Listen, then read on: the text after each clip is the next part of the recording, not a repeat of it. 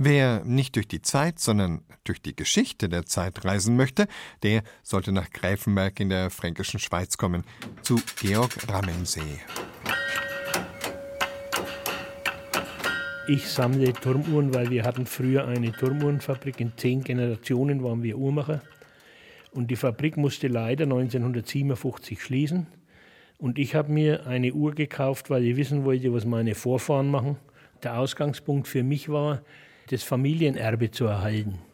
Und nachdem es immer mehr Uhren geworden sind und ich die dritte ins Schlafzimmer tun wollte, hat die Frau gesagt, jetzt langt's. Und dann kam das Museum. Ja, statt im Schlafzimmer stehen die Uhren von Georg Rammensee nun in einer Scheune. Und mittlerweile sind es 55 Turmuhren, die er liebevoll und originalgetreu restauriert hat. Sie zeigen, wie in den vergangenen fünf Jahrhunderten die Zeit gemessen wurde. Das Holz wurde dendrologisch untersucht und dadurch kann ich das nachweisen, dass die älteste Uhr wohl um 1472 ist. Und diese Uhr müssen Sie sich noch anders vorstellen, wie wir die heute kennen. Das war ein reines Schlagwerk. Also einmal die Mechanik war noch nicht so weit, dass man draußen ein Zifferblatt antreiben hätte können. Aber auch der Mensch hätte mit dem Zifferblatt nichts anfangen können. Er war ja Analphabet. Aber die Glocke hat man gehört. Das war der Stundenschlag. Die Uhr hat nur die Stunde angeschlagen. Vorteil war, ich habe auch aus dem Feld draußen gehört, die Glocke. Aber die fehlenden Ziffernblätter sind nicht der einzige Unterschied zu unseren heutigen Uhren.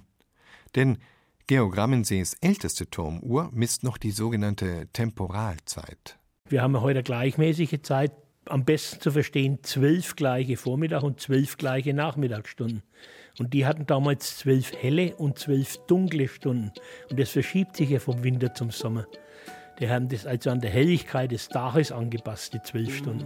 Die Menschen haben am 22. Dezember den kürzesten Tag gehabt. Es waren praktisch acht helle Stunden. Hat für die Uhr bedeutet, lauf gefällig schneller und schau, dass du zwölf in acht runterfährst. Also der Mensch wurde damals schon irgendwie betrogen. Im Winter hat er kürzer arbeiten müssen wie im Sommer. Und das hat man mit einer gewissen Hemmung gemacht, dass die schneller oder langsamer lief. Und das musste der Betreiber, war meistens ein intelligenter Mensch, ein Lehrer oder Pfarrer, die mussten täglich die Uhren anhalten, nachts und früh wieder anschieben. Und so müssen sie die Messung der Zeit, früher war das salopp, großzügig, heute haben wir die Nanosekunde.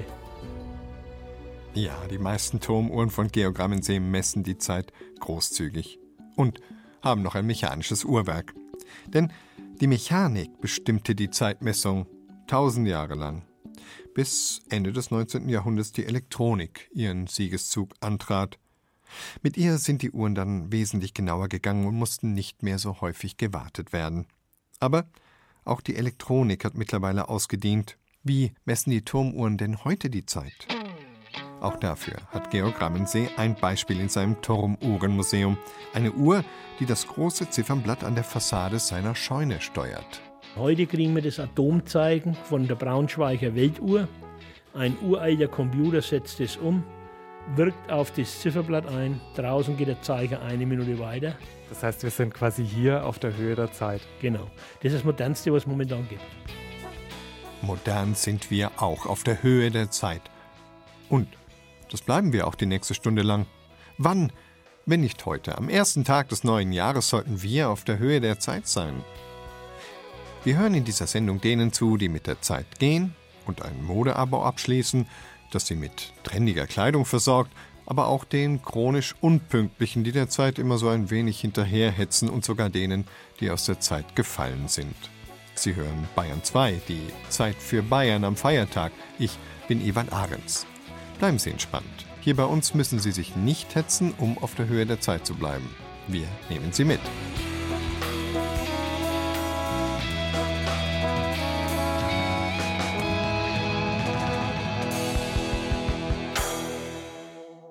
Es ist ein tiefer Sturz, den man allerdings meistens erst beim Aufprall merkt.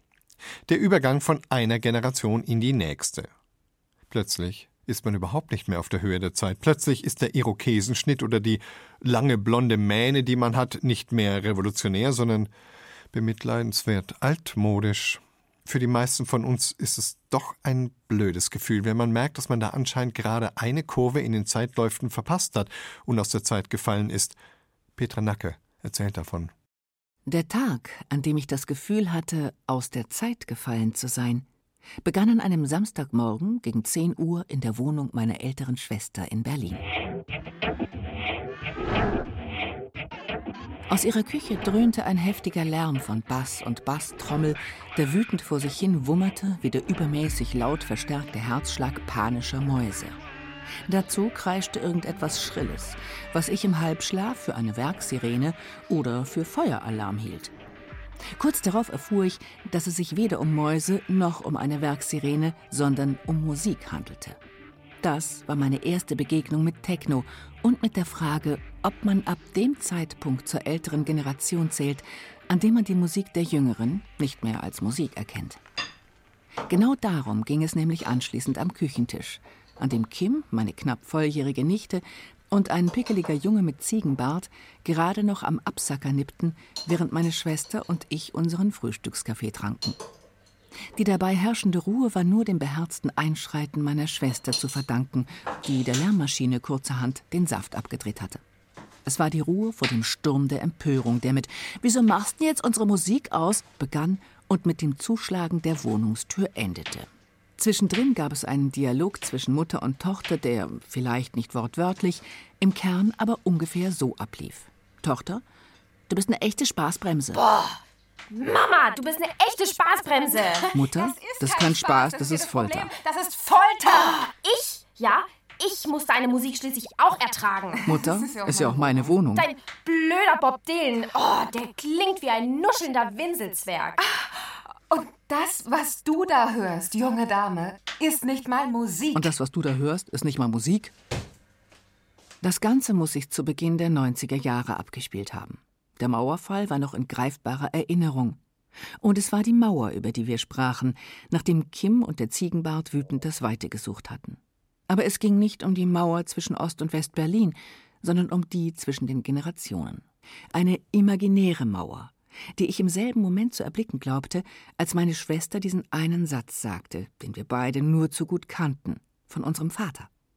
Der hatte viele Jahre zuvor nämlich mit den Worten Das ist doch keine Musik ihre Lieblingsplatte von Bob Dylan aus dem Fenster geworfen. So etwas könne man doch überhaupt nicht vergleichen, meinte meine Schwester. Immerhin sei Dylan ein poetisches und musikalisches Genie, während dieser Technomist weder über Rhythmus noch Melodie verfüge, das bisschen Harmonik geklaut und die Texte von selten blöder Einfalt wären. Also sei das auch keine Musik, sondern lediglich Krach. Ich stimmte ihr teilweise zu. Schließlich hatte ich den Lärm aus der Küche selbst nicht für Musik gehalten, aber stimmte das? War Techno keine Musik oder konnten wir Techno nur deshalb nicht mehr als Musik wahrnehmen, weil wir bereits auf der anderen Seite der Mauer lebten? Mit anderen Worten, waren wir alt geworden? Damals war ich knapp 30 und meine Schwester acht Jahre älter.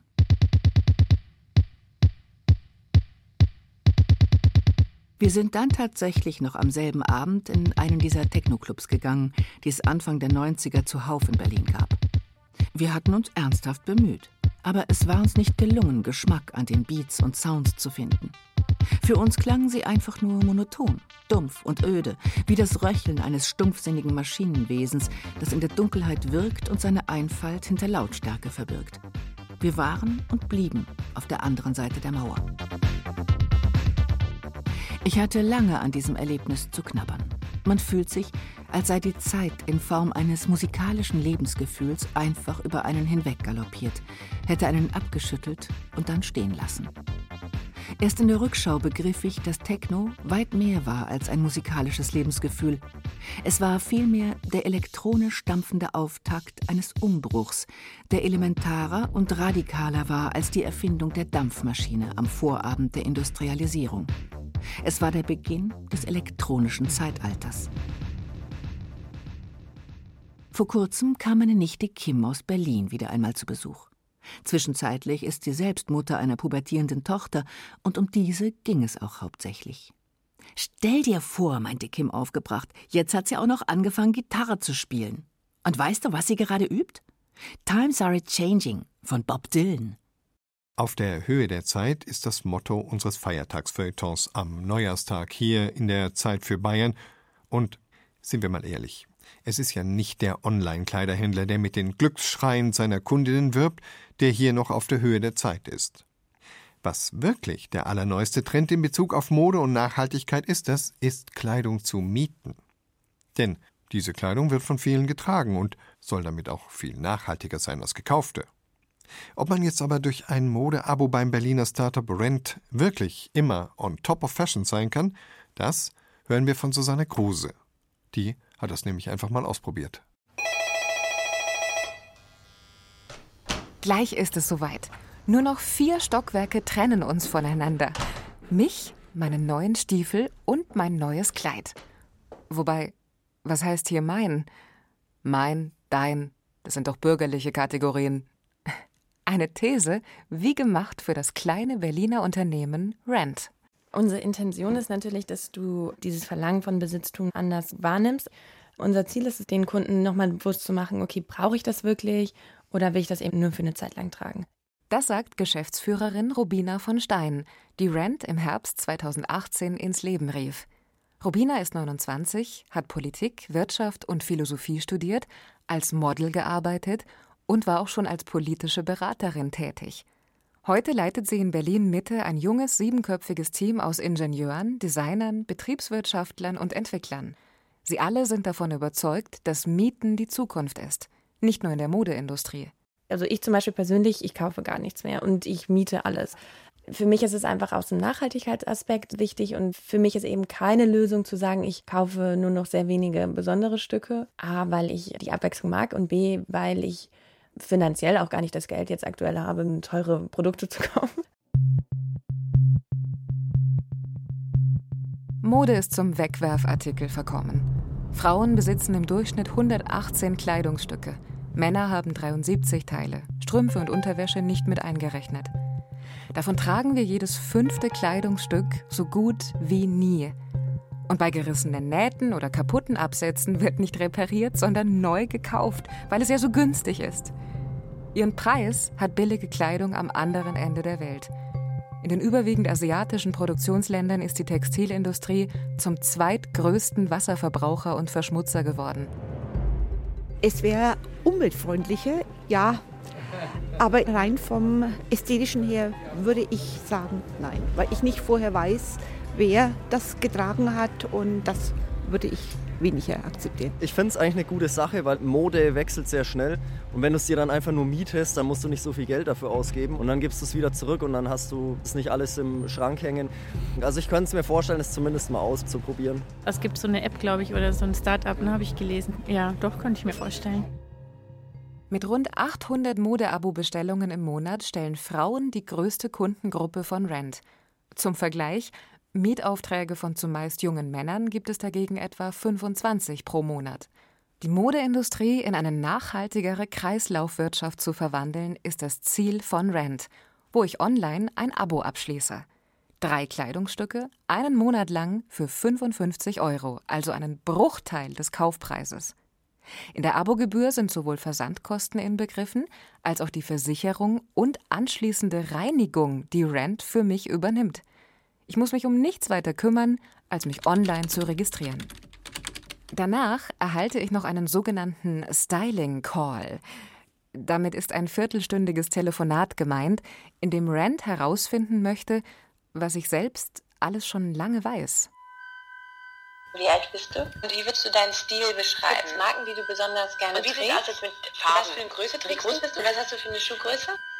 Aktuell hat Rent 15 bis 20 Marken im Sortiment und einen aktiven Kundenstamm von 1500 Mieterinnen und Mietern, Tendenz steigend.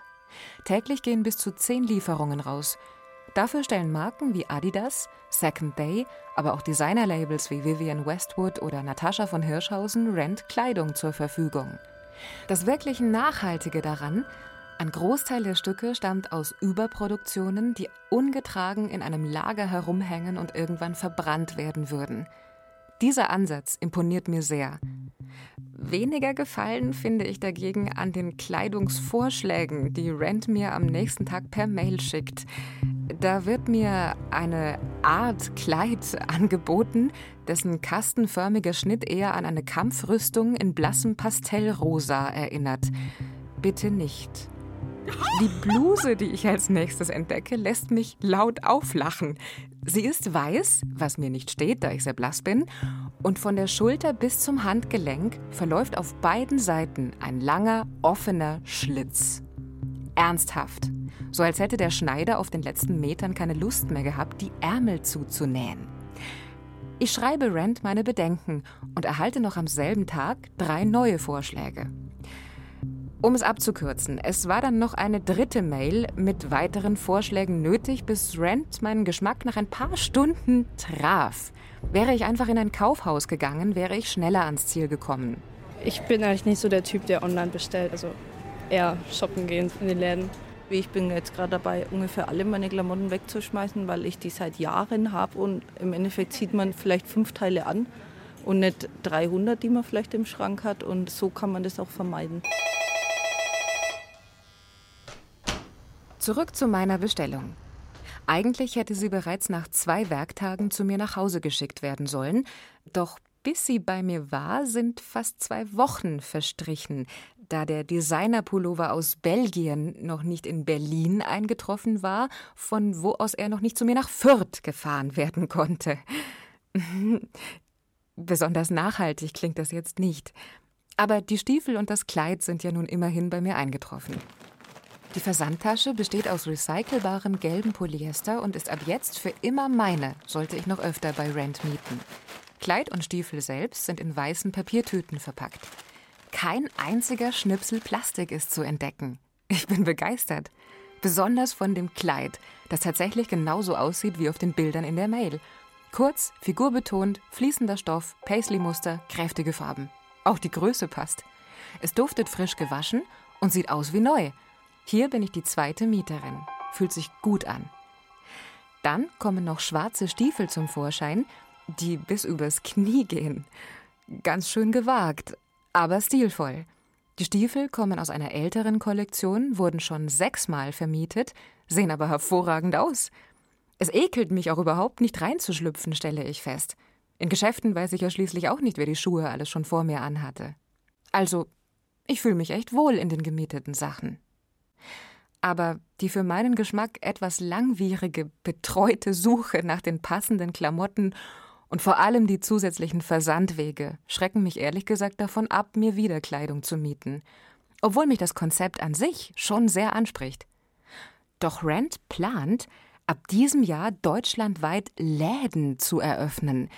Das sind diese verrückten analogen Dinger in der Innenstadt, die richtig Probleme haben, seitdem der Onlinehandel jedes Jahr ein bisschen zunimmt. Wenn es diese Läden gibt, aber auch nur dann, würde ich mir wahrscheinlich öfter mal Kleider mieten statt kaufen. Als Hausbesitzer in Bayern auf der Höhe der Zeit zu sein, ist nicht immer leicht. Irgendwann ist ja auch so ein Haus einfach nicht mehr zu gebrauchen. Aber einfach abreißen? Ist das denn noch zeitgemäß? Elmar Tannert hat ein höchst ungewöhnliches Projekt begleitet, bei dem ein Haus von Enthusiasten sorgfältig zurückgebaut wird – um danach alle Baustoffe wieder für einen Neubau zu verwenden. Ein Haus ist mehr als umbauter Raum und mehr als die Materie, aus der es besteht. Ein Haus ist mehr als einfach nur eine geordnete Ansammlung von Stein, Holz, Glas und Metall.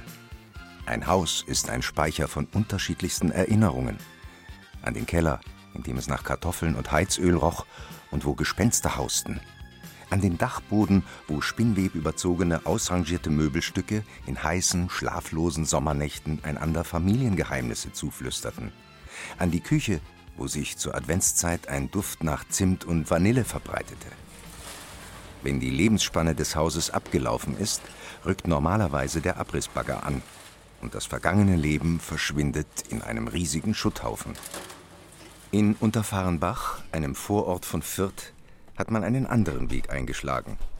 Dort muss ein kleines Einfamilienhaus aus den 1940er Jahren nach zehn Jahren Leerstand der Nachverdichtung weichen und soll zugleich durch sorgfältigen Rückbau und konsequente Wiederverwendung seiner Bestandteile in ein neues Leben überführt werden.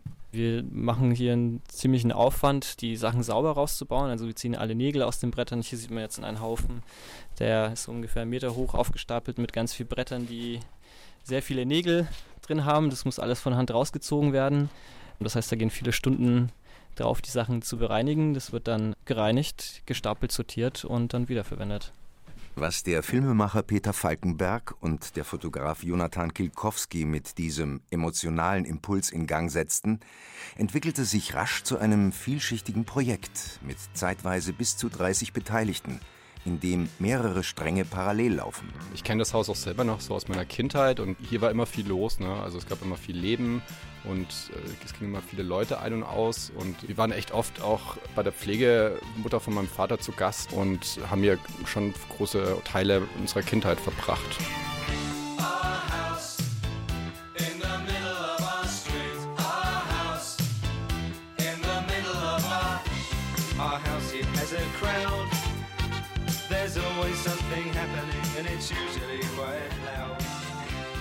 Glaube, es kennt ja auch ein Stück weit jeder, dass man irgendwie alte Möbel von seiner Oma in seinem Zimmer stehen hat, irgendwie als jüngerer Mensch und das irgendwie gern hat, so alte Erinnerungsstücke um sich herum zu haben. Und das bezieht sich dann meistens auf Möbel, aber unser Gedanke hinter dem Projekt ist halt auch ein Stück weit, lässt sich ein Ort, der vielleicht das Konzept verloren hat, weil jetzt irgendwie Wohnraummangel herrscht und ein kleines Haus auf einem riesen Grundstück einfach heutzutage nicht mehr funktioniert, lässt sich nicht nur für diesen Ort ein neues Konzept finden, sondern auch eben für dieses Haus ein neues Konzept finden. Zum nostalgischen Wunsch des immateriellen Bewahrens von Familiengeschichte gesellte sich der Antrieb, im Sinne ressourcenschonenden Wirtschaftens auch auf materieller Ebene zu bewahren, was zu bewahren ist – und die daraus gewonnenen Erkenntnisse durch filmische und fotografische Dokumentation der Allgemeinheit zur Verfügung zu stellen. Erkenntnisse über Hausbau damals und heute zum Beispiel. Also was wir irgendwie auch alle festgestellt haben und was spannend ist, wenn man jetzt selber rückbaut und sich mal damit beschäftigt, wie so ein altes Haus aufgebaut ist, lernt man auch einfach selber wahnsinnig viel. Einmal darüber, wie man mit Materialien umgeht und dass man sie wertschätzt aber natürlich irgendwie auch in gewisser Weise bekommt man Möglichkeiten, das Innere von einem Haus zu sehen, die man davor nicht hatte. Und das ist, glaube ich, auch für uns alle spannend. Wir öffnen eine Wand und äh, das ist dann jedes Mal irgendwie so ein bisschen äh, eine kleine Überraschung, was man da entdeckt. Und ich glaube, da ist einfach bei uns allen der Lernfaktor auch hoch hier. Also hierbei handelt es sich ja um ein relativ altes Haus, das ist aus den 40er Jahren. Das heißt, äh, die meisten Baustoffe, die hier verbaut wurden, sind organischen Ursprungs, also Holz, Ziegel größtenteils. Bei neueren Häusern ist das, was wir jetzt hier machen, so nicht mehr möglich. So, man 60er, 70er, 80er Jahre kam eben das Thema Asbest, äh, andere Gefahrenstoffe, die Häuser wurden anders gebaut mit Beton. Also es ist nicht mehr so trennbar. Und schließlich kristallisierte sich auch ein Ziel für das Projekt heraus, das spontan und ergebnisoffen angegangen wurde. Im ehemaligen Gewächshaus einer Gärtnerei soll das gewonnene Baumaterial zu neuem Leben erweckt werden – das Gewächshaus soll zum Kulturgewächshaus werden, in dem nach dem Haus-im-Haus-Prinzip Ateliers, Werkstätten und Veranstaltungsräume entstehen.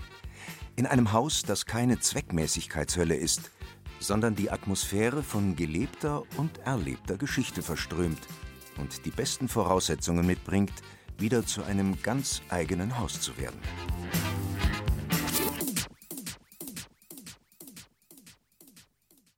Um zeitgemäßes geht es heute am Neujahrstag in der Zeit für Bayern auf Bayern 2.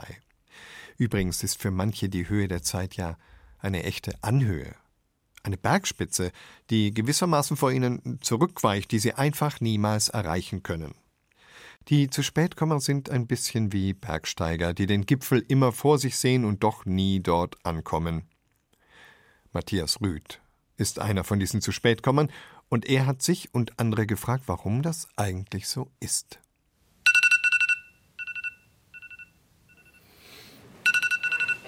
Sieben Uhr am Morgen. Jeder meiner Arbeitstage beginnt mit dem gleichen Ritual. Ich habe mir nicht nur einen Wecker gestellt, sondern drei. Ich will nicht verschlafen und mich nicht hetzen. So der Plan. Dienstbeginn ist um 9 Uhr. Körperhygiene und Anreise zur Arbeit verschlingen zusammen etwa 30 Minuten. Es wäre also Zeit, viel Zeit, um pünktlich zu erscheinen. Doch das Ritual geht weiter. Aus einem Morgenkaffee werden zwei. Für den zweiten geht es zurück ins warme Bett. Natürlich nur ganz kurz. Auf dem Weg zur Dusche fällt mir die Geschirrspülmaschine auf, die ich, produktiv wie ich bin, noch schnell ausräume.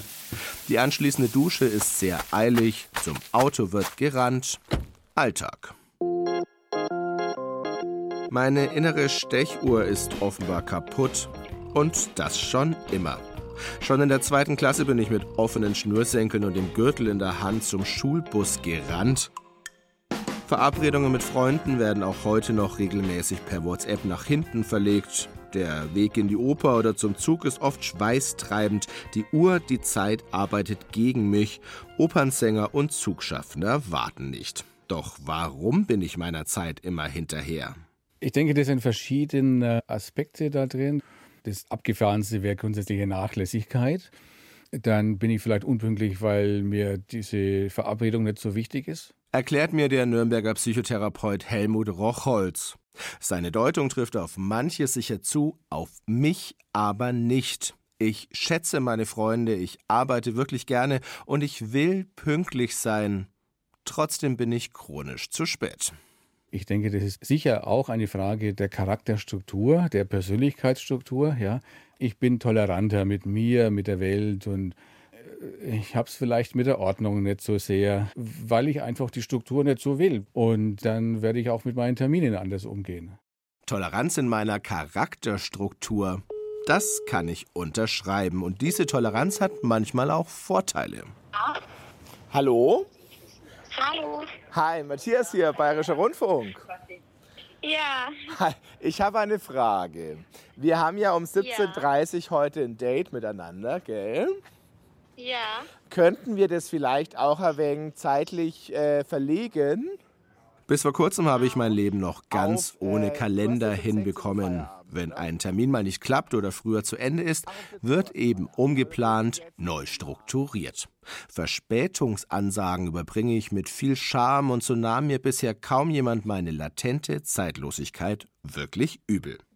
Trotzdem nervt sie mich. Ein bisschen geprägt bin ich von meiner Mama, weil die kann Unpünktlichkeit wirklich gar nicht ab. Ich treffe meinen Gegenpart, Jolina Kümmerl, 21 Jahre alt, Verkäuferin in Nürnberg. Sie ist immer pünktlich. Und jetzt ohne die Mama, also wenn man halt jetzt selbstständig unterwegs ist und seinen Tag so selber einteilen muss, dann finde ich es schon wichtig, dass man den Tag vorher ein bisschen plant und nicht so komplett drin reinlebt. Also dass ich weiß, okay, da und da habe ich den und den Termin und vorher muss ich aber noch das und das erledigen, dass ich das nicht so staut. Wenn ich das nicht vorher ein bisschen durchplan, hatte ich auch schon mal, dass das komplett nach hinten losging und sich dann jeder Punkt nach hinten verschoben hat und ich dann bei drei Sachen zu spät war. Ich werde dann ganz, ganz hibbelig und kriege einen ganz, ganz schnellen Schritt, weil ich versuche dann doch noch pünktlich zu sein. Das erspare ich mir dann lieber. Ich nehme von diesem Treffen mit, auch pünktliche Menschen haben Stress, um ihrem Zeitstandard zu entsprechen. Wirklich fündig auf der Suche nach den Gründen meines zu spät kommens werde ich aber erst woanders. Im Internet, wo mittlerweile viele nach der Antwort auf Lebensfragen suchen. Im Reich der Podcasts, Audioführer durch die eigene Psyche. Herzlich willkommen zu einem neuen Podcast. Das Thema heute, warum unpünktliche Menschen eigentlich pünktlich sind. Coach und Psychologe Roland Kopp-Wichmann hat mit dieser These bundesweit viel Aufmerksamkeit hervorgerufen. Seine Erklärung, warum Unpünktliche wie ich doch pünktlich sind? Es braucht ja ein ausgezeichnetes Zeitmanagement, um zu jedem Meeting pünktlich zwei Minuten zu spät kommen. Mit mangelnder Orientierung über die Zeit hat das nichts zu tun. Sonst könnte derjenige ja einfach zwei Minuten vorher losgehen Derjenige muss bei festen Terminen seine Unabhängigkeit beweisen, indem er die Vereinbarung unterläuft. Ich bin baff. Denn es stimmt, ich komme tatsächlich pünktlich zu spät. Ohne es bewusst wahrzunehmen, bin ich anscheinend wirklich sowohl tolerant in meiner Zeitstruktur als auch ein Rebell gegen allzu feste Termine. Damit wäre ich prädestiniert für ein Leben etwa in Indien oder Afrika, Kontinente ohne Pünktlichkeitsdiktat oder in südlichen Ländern wie Spanien, wo der Bus eben kommt, wenn er kommt. Ich könnte also entspannt in meinem eigenen Zeitkontinuum leben, tue es aber nicht. Auch morgen klingelt der Wecker wieder um 7 Uhr, um 7.05 Uhr und um 7.10 Uhr. Auch morgen werde ich wieder zum Auto rennen. Nur an einem Ort bin ich sogar überpünktlich am Flughafen. Hier bin ich tatsächlich meistens mindestens eine Stunde zu früh am Gate aus Angst, den Flug zu verpassen. Und hier beneide ich jeden, der es knapp oder sogar mit etwas Verspätung noch in den Flieger schafft. So viel Zeit, Selbstbewusstsein hätte ich auch gerne. Manchmal, gerade wenn man sich so im letzten Jahr die Politik angesehen hat, dann denkt man doch resigniert, da ist echt alles zu spät. Der Niedergang der Volksparteien, der Aufstieg der Populären, der unkontrollierte Größenwahn der großen Führer, sieht so eine Politik auf der Höhe der Zeit aus? Lukas Hammerstein ist da viel optimistischer und hat sich, in Anlehnung an Machiavelli, ein paar Regeln für eine Politik auf der Höhe von 2020 überlegt. Das kommende Jahr wird groß, alles wird gut. Wir haben jetzt so viel erlebt, dass wir vielfach erfahren und rundum versiert in die nächste, die entscheidende Runde gehen können, in der es um nicht weniger geht als alles. Die Klärung aller Führungsfragen, die Wiederbelebung der hirntoten NATO, die Vollendung des Brexit, zur Not auch in die EU, die Entzauberung des Volkes, ein Impeachment des POTUS und natürlich, last but not least, die Rettung der lieben Mutter Erde. Jetzt, da wir nicht nur die unaussprechlich blöd Nuller genannten Nullerjahre, sondern auch die Zehner hinter uns haben und ganz neue Zahlen vor uns. Jetzt, da wir schon mal 2020 sagen und schreiben üben können, nehmen wir die Instrumente zur Hand. Waffen müssen es sein, um den Populismus zu überwinden, den Angriff auf die Gleichberechtigung auch der queersten Geschlechter zu stoppen, das letzte hassliche Gefühl abzuschütteln und die Vernunft wieder einzusetzen. Wir haben alles und alles studiert, von der Mitgliederbefragung bis zu Fake News, von Gauland bis Kramp-Karrenbauer, Ossi bis Klimanotstand, von Trump bis Putin, Jalla bis Raubkunst, von Merz bis Borjans und Null bis Eins, von Greta über Nur bis Rezo. Und alles und jeder und jede haben uns gelehrt, was wir falsch machen können und was richtig beim Regieren und regiert werden. Und so kann ich hier und heute nicht umhin, meine Lehren daraus zu ziehen und allen halbmächtig Mächtigen in Berlin, Washington und anderswo einen Leitfaden für müde Demokraten an die Hand zu geben, ein Lehrbuch fürs weise Regieren wie das von Niccolo Machiavelli, nur nicht so fürstlich, mehr basisdemokratisch. Hier also mein Zehn-Punkte-Plan zur Überwindung allen Nicht-Regieren-Könnens oder Wollens, sehr frei nach Helmut Kohl. Regel 1. Frage nie die Basis. Sie könnte dir eine Antwort geben, die du nie hören wolltest. Regel 2. Spiel nicht mit den Schmuddelkindern oder Hände weg von Rudi Giuliani und Andreas Scheuer. Regel 3. Treib's nicht zu mächtig mit der Macht. Eine Regel mehr für außerhalb Europas mal von Frankreich abgesehen. Regel 4. Sprich nie vom Klimawandel. Könnte sein, dass du ihn leugnen oder gar bekämpfen musst. Regel 5. Regiere nur, wenn du auch regieren willst. Fragen Sie Ihren SPD-Ortsvorsitzenden und Karl Lauterbach. Regel 6. Vergiss Twitter und Facebook, sonst sind all deine Kampagnen umsonst und Robert Habeck wird trotzdem Bundeskanzler. Regel 7. Behaupte nie loyal zu sein, vielleicht bist du's gar nicht.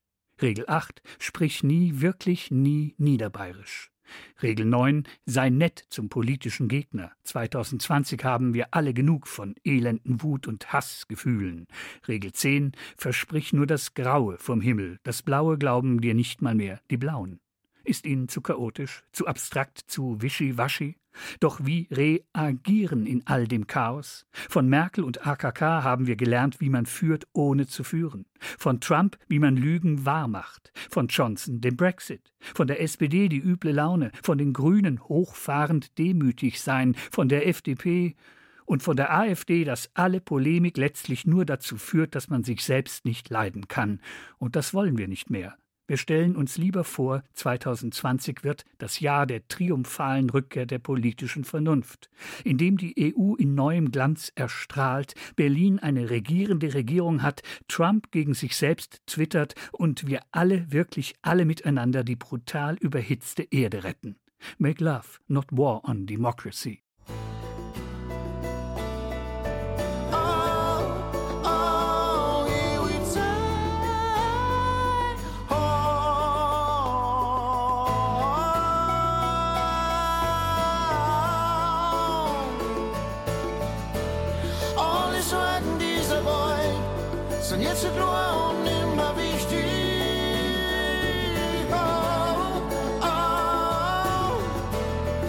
Wir zueinander heut, macht zwei Sekunden miteinander schon glücklich. Oh, oh, wenn wir zueinander heut, macht zwei Sekunden miteinander schon glücklich.